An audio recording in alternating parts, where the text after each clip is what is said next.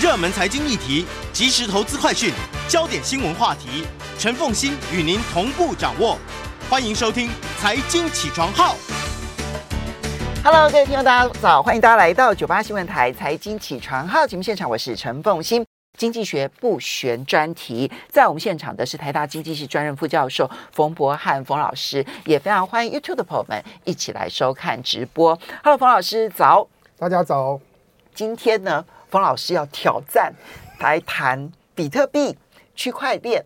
跟 NFT，对不对？哈，这个研究确实对冯老师来讲是一个相对全新的范围。对不对？哈，就是跟你之前研究 NFT 还有元宇宙其实是一样。就对整个经济学界来说都是全新的范围。嗯，但是在过去一年，陆续在芝加哥大学、MIT 有一些比较深刻的理论和实证的研究冒出来。嗯，然后正好今年七月，苹果橘子经济学他们自己做了一个 podcast 节目，已经苹果经苹果橘子经济学跟大家解释一下是。Freakonomics。大家在台湾的听众朋友可能知道的是他们的书，嗯，就芝加哥大学的经济学家李维特，嗯，以及另外一位专门做科普写作的记者叫做杜伯纳，嗯，他们在台湾曾经出版过三本经济学的科普书。对，苹果橘子经济学我非常喜欢的三本书。但是在书出来畅销了之后，记者杜伯纳他自己设了一个广播电台，嗯，然后叫做 Freakonomics Radio。嗯其实，在网络上播放就是用 podcast 的形式，嗯，每个礼拜一集，嗯，所以已经做了几百或是上千集哦。对，这也是我呃定期会听的节目，嗯。那正好今年的七月份，他们做了一个专题，花三个礼拜的时间来盘点一下区块链、比特币、NFT 还有去中心化这些概念所带来的经济价值。这是币圈哈，就是加密货币圈以外的人，然后用经济学的概念，然后去检视，包括了区块链，包括了 NFT，包括了比特币的一个非常重要的一件事，一一个过程，对不对？对。所以今天的节目本来是想想说跟大家分享一下我听他们的节目啊的一些心得，因为他们花了很大的功夫，他们美国的。科普节目真的是不得了，对，他们一个企划团队有十几个人，嗯，然后把所有最新的相关的论文研究，研究，然后融会贯通，在采访当事人，然后做成节目。嗯，好，我们就来看看它这里面的一些内容。当然，前面先要科普一下区块链是什么，它的特性是什么，后面才来去谈他们的重量级的研究，研究了区块链跟比特币。看起来是比较相对负面的，呃，也不是，应该说是中性的。相对于对于这些新技术带有狂热跟很大的梦想和期待来说，我觉得经济学提供的是比较冷静的分析，而且讨论的不只是对个人的财富的影响，而是对整体社会的效率和价值。好，那我们就先从，因为他们要盘点这个区块链这个技术到底。存在的意义，所以我们就先来简单介绍一下它的概念好了。嗯，那其实说穿了，区块链其实就是一个资料库。嗯，对。然后，但是它有发这个加密货币的诱因机制。这资料库是什么东西呢？我们可以把它想象成是账本。嗯，就是我们人跟人平常要交易、要买卖，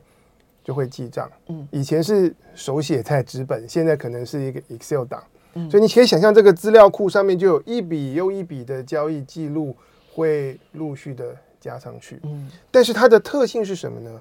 呃，区块链的特性是透过这些记账，这这些账，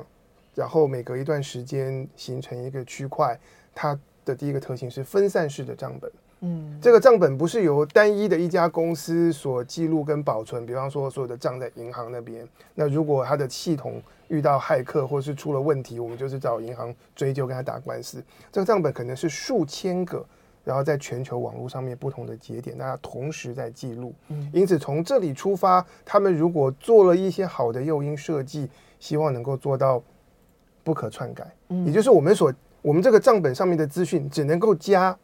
不能够删，嗯，也不能够把过去的资料进行代换。嗯，所以每一个节点一一个账本，而这个账本继续的把它记录下去。这过程因为借由所有人的参与，所以让每一个个人几乎无法篡改。对，比方说，我们在这个比特币的这个交易，所以比特币所建立的这个在这个区块链上面，我如果跟谁买了这个比特币，然后之后我又再卖给谁。那我上面就会多一条的记录，嗯，我原本跟谁买，然后用多少价格卖给谁，这件事情就会一直一直的被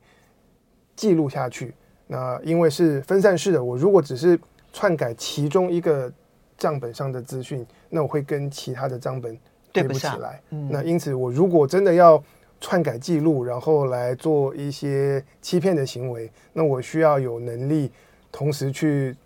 篡改这个全球。那超过百分之五十一的账本，嗯，那这边呃要怎么样预防这样的事情？我们等一下会提到。好，这个是它的重要的特性，所以它其实不纯粹是在加密货币，也事实上现在的运用范围真的越来越广了。对，那在加密货币之外，其实它有一些的应用，因为在这个过程当中。呃，我们区块链上面可以再加上智能合约，嗯、所以让一些交易，让让一些资讯的验证和查验可以变得更快速、嗯、更有效率。我跟他举一个例子，一个嗯，今天前面的新闻谈到 Walmart，对，所以我就读到说，在加拿大的 Walmart，他们就是用区块链的技术自己做一个 App，成为他们的货运管理系统。哦，这样子。对，因为沃尔玛，因为他做通路嘛，嗯，然后他物流，他其实要打交道七十几家的货运公司，嗯，所以每一天不同的订单，然后货运进进出出，其实他们百分之七十的订单会出现争议，然后需要有第三方的公司来进行资讯的验证跟仲裁。哦，那这样子非常耗成本。对，比方说，我跟你订了一批货，然后讲好多少钱。然后路途中你运货的过程中出了状况，以至于我最后收到的账单比我们之前约定的金额又多了一些费用。嗯，那可能你说过过程中遇到交通事故，然后因此 delay 了。对，那然后是事故造成的 delay，所以你不你没有违约，然后不用赔偿我，然后我必须要付款等等这些的中这些的争议，这比我们想象的要多得多。没错，但是他们透过公司内部自己建立，以及他们跟他们协力厂商才能够加入的这个区块链的 App，嗯，他们过程中就每一笔货运的每一个过程都可以得到记录。哦。然后，如果卡车司机我在开的时候，我其实有 GPS 在记录，说我几几点几分，然后然后然后几点几分从哪里出发到哪里，嗯，那过程如如果出现状况，其实我们及时很快的就会看到。这件事情是被记录下来的，嗯，而不是事后，呃，有理说，而不是事后他跟我解释，然后有理说不清，我们要再查证是他说谎还是真的遇到一些状况，其实很难。所以，它这个它这一个区块链的系统还搭配了物联网的的相关的技术，然后所有的相关的技术，对，然后做成的是不不只是人不可篡改，其实。它的每一个过程当中，每一个人在当下都无法篡改它，因为它其实是物品记录物品。对，OK。那我看到他们的报告说，之后有出现争议的这个订单的数量就降低到百分之二。哦哦，所以就减少了百分之九十八的争议。管理从百分之七十降到百分之二，哦，减减降到百分之六十。减少了百分之六十八，对，减少了这个六十八个百分点，对，这个会出现问题的订单，嗯，所以就管理上来说是一个效率的提升，我相信可以为他们省到钱。好，所以你看区块链的这个具有这种不可篡改性、分散式账本这件事情，它其实运用在其他的智能合约上面，效率其实还是蛮高的。不过我们稍微休息一下，再来看其他的运用，马上回来节目现场了。欢迎大家回到九八新闻台财经起床号节目现场，我是陈凤欣。在我们现场的是台大经济系专任副教授冯博翰冯老师，也非常欢迎 YouTube 的朋友们一起来收看《经济学不学》。好，我们刚刚讲了区块链的特性，以及区块链衍生在加密货币之外的运用。其实沃尔玛这个加拿大的子公司，其实就是一个很好的例子，对不对？哈，哦，那我觉得台湾的很多的公司可能都可以拿来好好的使用。对，不过像沃尔玛这样的应用，它是你是需要得到许可才能够使用他们的 App，所以它其实不是去中心化，它其实是有一个中心化的控管组织。呃，应该说他们就是说需要 permission，就不是任何人都能够自由的加入，毕竟涉及他们公司的财务，然后机密资讯。那大家平常比较讨论热烈的。可能就还是加密货币的买卖，像是比特币。嗯，那从这里出发，可能会有人，我们再来科普一下好了。会有人问说，这个不可篡改，嗯，这件事情，以及这个资讯是不是能够正确的记录上去，这件事是怎么做到的？因为刚刚讲说分散式账本嘛，所以全球可能是上千个或数千个这个节点，需要我们可以去。把新的这个 block 区块加上去，可是如果有人他就心存造假，那我就找找到办法说各地的这个账本都是我来记录，然后把假的资讯放上去怎么办？所以他们才会发展出挖矿这样的制度，其实是来解决这个问题。嗯，怎么说呢？就是你要有权利去来做记账，加上一个新的区块。其实不是任何人都可以做，嗯，你需要投入你的运算能力，然后你需要耗电，然后来解很复杂的密码，对，然后当你在每一个时间之下，等于像是一个解密码竞赛，你胜出的人，你有这个权利去把新的区块加上去，那你的代价是你可以得到六点二五个比特币，若干个比特币。那在假设比特币有价值的情况之下，这等于是给矿工的一个酬劳。嗯，那同样，它这个方式就可以限制我，如果想要去控制全世界各地的这个账本，要用我的方式加上去假的讯息，那我要有办法，我要有办法有这个能力，在超过百分之五十一的这个节点，然后我都是成为解密码胜出的这个人，那我背后可能就要投入。极大极大量的这个算力跟电力才能做这件事情。他们试算过，就是这样子的方式，其实在经济效益上面完全不可行，这样子，所以就会使得篡改这件事情几乎做不到。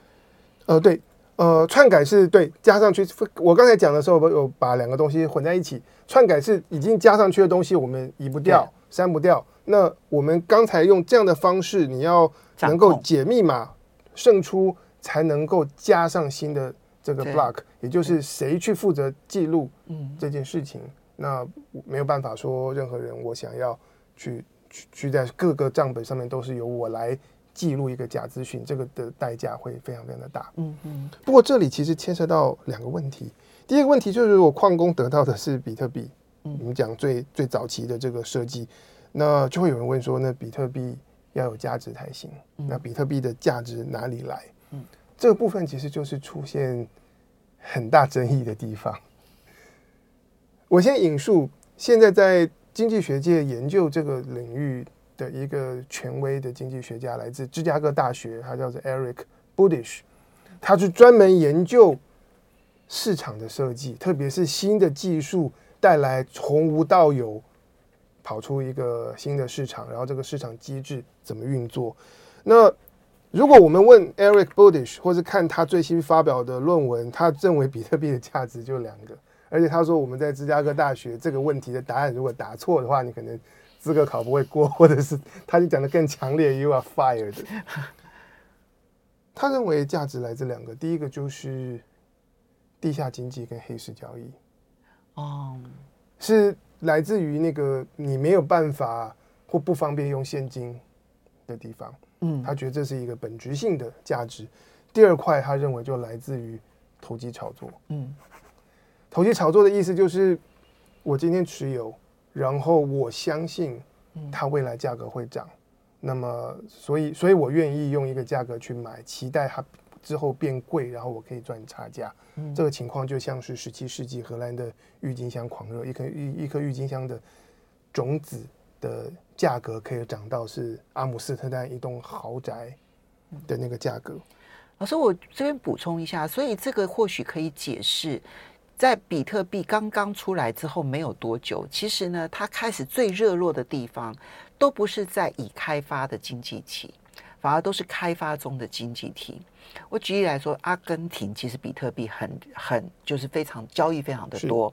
那么还有包括了像中东欧一带，它的这个交易也非常的多，因为对于当地的人而言，它的货币本身其实是非常不稳定的。阿根廷随时可能货币就会剧烈的贬值，所以我持有。阿根廷的货币还比不上我可能持，虽然我们大家觉得比特币波动幅度很大，可对他来讲，可能都比持有阿根廷的货币还要来得保险。哦，关于阿根廷，我有读到一些报道，嗯，其实，在阿根廷还有一些非洲国家，他们是经历过恶性的通货膨胀，对，然后所以很多人是余悸犹存，对于政府所发行的法币不信任，对，不信任，他有可能一系就失去价值，所以他宁可，所以，所以在。比特币或加密货币刚出来的时候，有些来自这些国家，或者甚至是美国人在这些地方经商过的，对，他们会觉得说加密货币可能是更安全的方式。嗯、对，因此，呃，也有支持呃比特币跟加密货币的人，他们觉得说它的比特币的存在可以这个体系可以降低呃金融金融市场的交易成交易成本。嗯，但前提就是我们大家要能够很自由的用。加密货币去交易，嗯，那也有人认为它可以达到保存价值的目的，嗯，就像我们看到非洲或者阿根廷的一些人，嗯，他们认为这个可能比法币的价值更稳定，嗯，但是可能出于投机炒作的种种的市场现象或乱象，嗯，那我们过去几年看到，比特币的价格的波动其实是非常大，没错，波动这么大的情况之下，它是不是能够像很多人想象的或预期的成为一个价值保存的一个一个一个工具，可能就会是一个问号，因为我们保存价值会希望它的价值是稳定的。嗯，好，所以呢，这个是比特币的价值。现在看起来，当芝加哥的大学的这个教授这样 Burdich，我觉得他比较偏激一点，他说。其实就是黑市交易跟投机，他不承认有降低交易成本，因为其实国际上面的跨国汇款，其实交易成本是非常高的，哈。那他他他没有想过这样的事情，或者说他可能没有思考过说，在一些嗯曾经经历过恶性通货膨胀国家的人民来说，或者去那边经商的人来讲，其实比特币虽然我们觉得波动很大，可可是可能比他们的法币还相对来讲比较保值一些。哎，其实他们有考虑到这个问题，嗯，但是他背后去透过模型以及透过模拟的计算，实际上去看说，要维持比特币的这个信任机制，就是我们大家相信它记录上的记录上去的资讯是正确的。他说要维持这个体系的代价非常非常的。昂贵，这个是有研究然后得出来的结论，是不是？对，研究得出来结论是目前还是 working paper，嗯，就是它还没有发表，可是已经在经济学界流传。嗯，最新的版本就是六月，嗯，今年六月它才改版出来。哦，这是最新最热腾腾的研究大的回响。OK，在还没有在经济学界还没有发表的论文，会有一些的平台，嗯，让大家来流通这些。内容，所以有些平台是非常权威性或者是有公信力的，像他们这个就是发表成这个 NBER 的 working paper。嗯、OK OK，这个所以这个其实是让学界先等于预先看，提出意见，可以帮助这个论文在最后发表的时候做它的修正的。对，其实，在经济学界，这个 working paper 的体系会很盛行，是因为我们的审稿。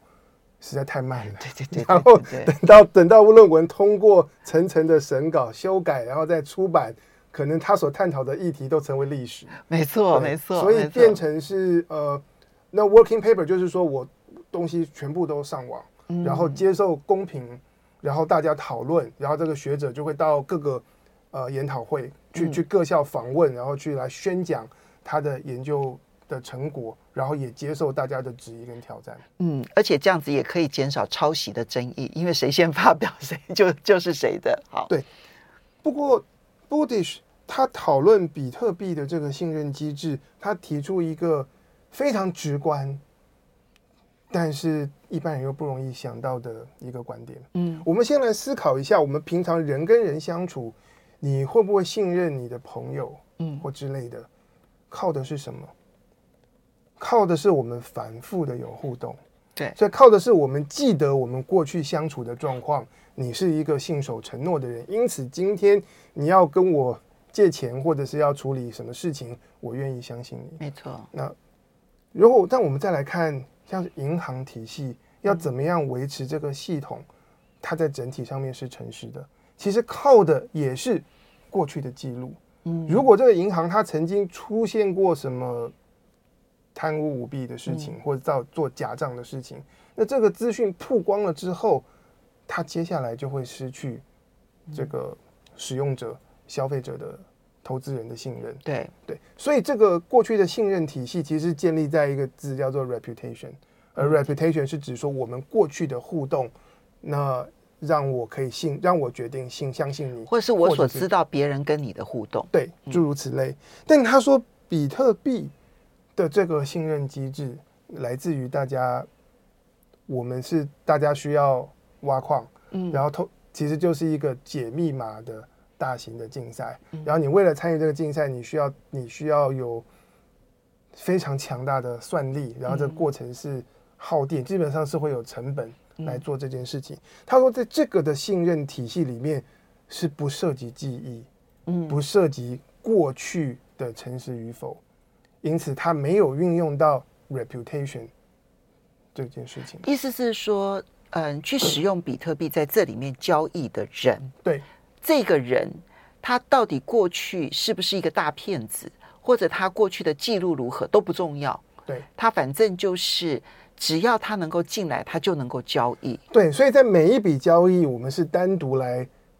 透过现在这个交易，嗯，透过比特币设计我们前面解释的机制来解决这个问题，所以它不用人的信任度，而是利用这个机制本身的不可篡改以及分散式资本呃账本这件事情来解决信任这个机制。对，所以 Bodish 它的这个模型跟它的模拟说，这样的体系要维系信任，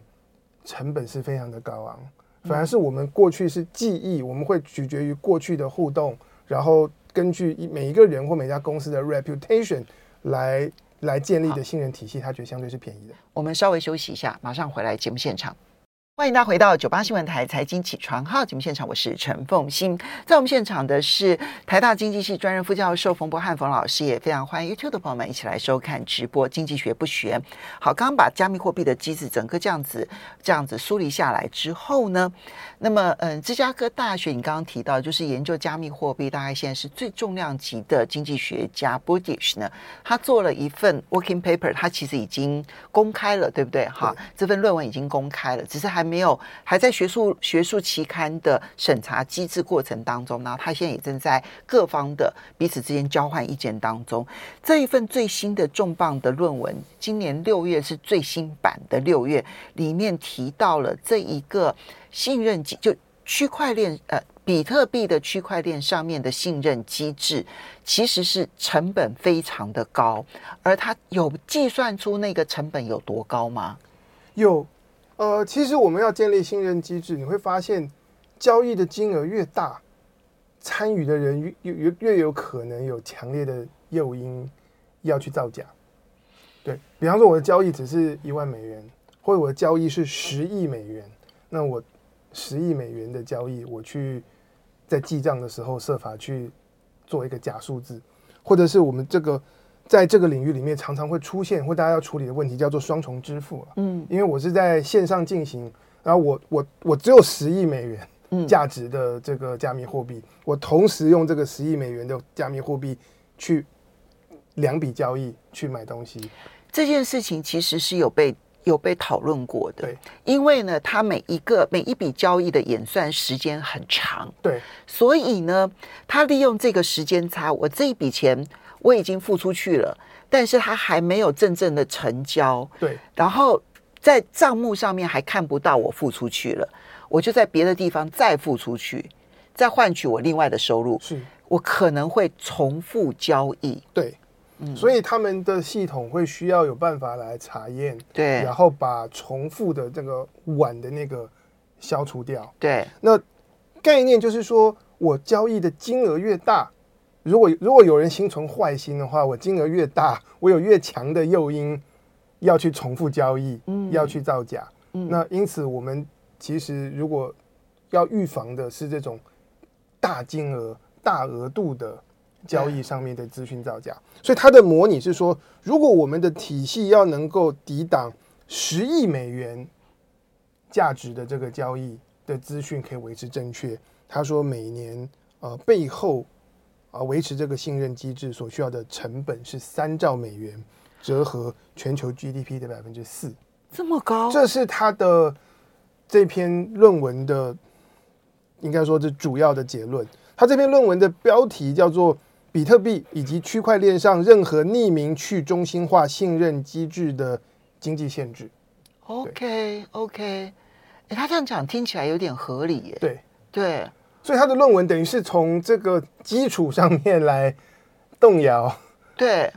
这这目前比特币这样子的这个运作机制，因为如果有一个人恶意要诈骗整个比特币的这个区块链，我其实不断的去攻击多少元以上的这一个比特币的交易，然后就是重复交易、重复交易、重复交易，那你当然就要花很大的功夫找出来、找出来、找出来、找出来，那这个成本确实代价大。对，那他说这里还有一个特性，就是说我们要预防的这个这个欺骗的金额越大。我们背后支持这个体系的成本就会越大，嗯，是是成正比的。但他说，现在既有我们其他建立在 reputation 或建立在这个法律体系，我们惩罚诈欺、惩罚伪造文书，在这个既有体系里面，呃，并不会出现说我们要防止诈骗的金额越高，嗯，然后成本。代价就越高，这件事，因为每一笔其实都是一笔成本，每一笔都是一都都都都都是同样的成本。对对，然后你犯罪了就是犯罪了。嗯，那但但他说，在区块链，我以比特币为例的话，是随着你要预防欺骗的金额越大，背后的这这成本就会越大，而他的计算成本都是他觉得大过这个比特币所能够创造的价值。OK，所以这样看起来，这件事情其实对于币圈，我想币圈的反应应该很激烈吧？这篇论文现在还看不到。我觉得，当然新的理论跟观点提出来，我相信之后在学术界会有很多人回应辩论，嗯嗯、其他人可能会用不同的方式去为模型做假设，或者是这个机制能不能修改。嗯，但是我觉得他提到的一个关键就是。比特币或是目前这种去中心化的体系所建立的信任机制，它是没有用到过去的记录。嗯，这件事情，我觉得这个观点，我觉得是很有启发性的。好，这个呢是目前去呃讨论比特币运作机制当中呢。可能是我们过去最没有听说过的一个观点，对不对？一般都讲说挖矿啊很耗电力啊，所以他们现在呢也有像以太坊他们的做法，就不用呃挖矿的方式，他们用的是权益机制，让这样子的一个方式，那就不是就就分开，它就不需要耗很大的电力。可是现在看起来，这个信任机制的维持系统的成本这件事情，会不会有一天成本高到根本负担不起？就是你的。比特币越大，你的金额越大，可能要耗费的成本也就越大。越高，对。那这件事情随着比特币一再的发展，那会不会产生这样的影响？我觉得这个 Buggish 这一份论文可能会在未来其实引发更多的讨论。对，我觉得他在至少在思想上是有启发性的。然后他的那个数字的模拟跟计算，嗯、那我相信之后会有很多的会有很多的辩论。好，那么除了比特币之外，我们刚刚讲的是区块链啊，然后接着比特币。那其实直基于区块链上面的 NFT，最近其实变化也很多。对，可能大家有在发行 NFT 或者有在买的，你可能就立即看到过去几个月都是很多的价格是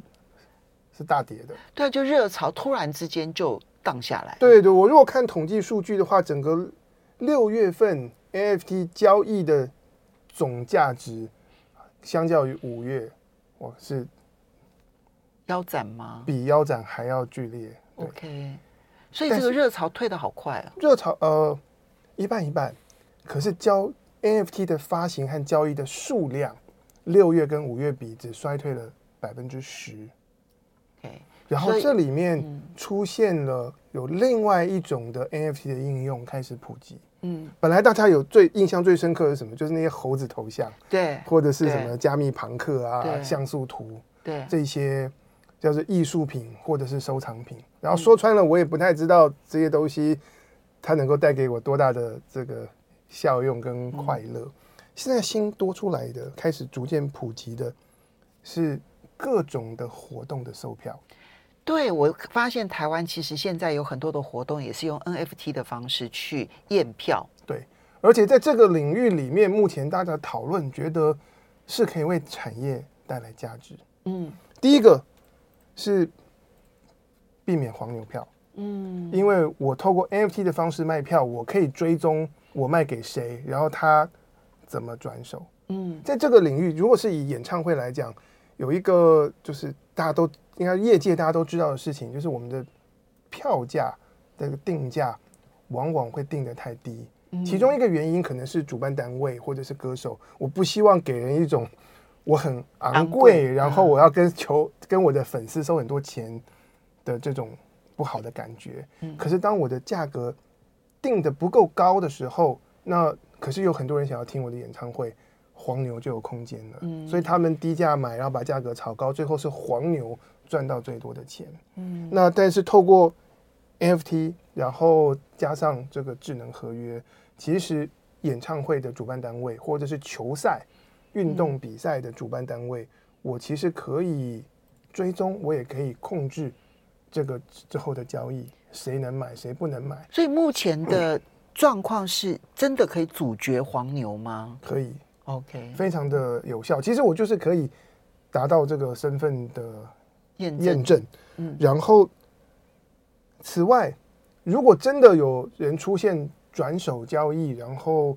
票价越来越贵，那我透过智能合约，我可以设计说，转手的过程中，我主办单位仍然可以抽一个趴数。OK，对。所以就说我如果我要转手给别人，我真的不能去看转手给别人。对，如果价格是一样就算了。对，如果转手的过程当中这个价格变高了，高出来的部分主办单位要抽。主主办主办单位他可以分享到，不会像过去说那个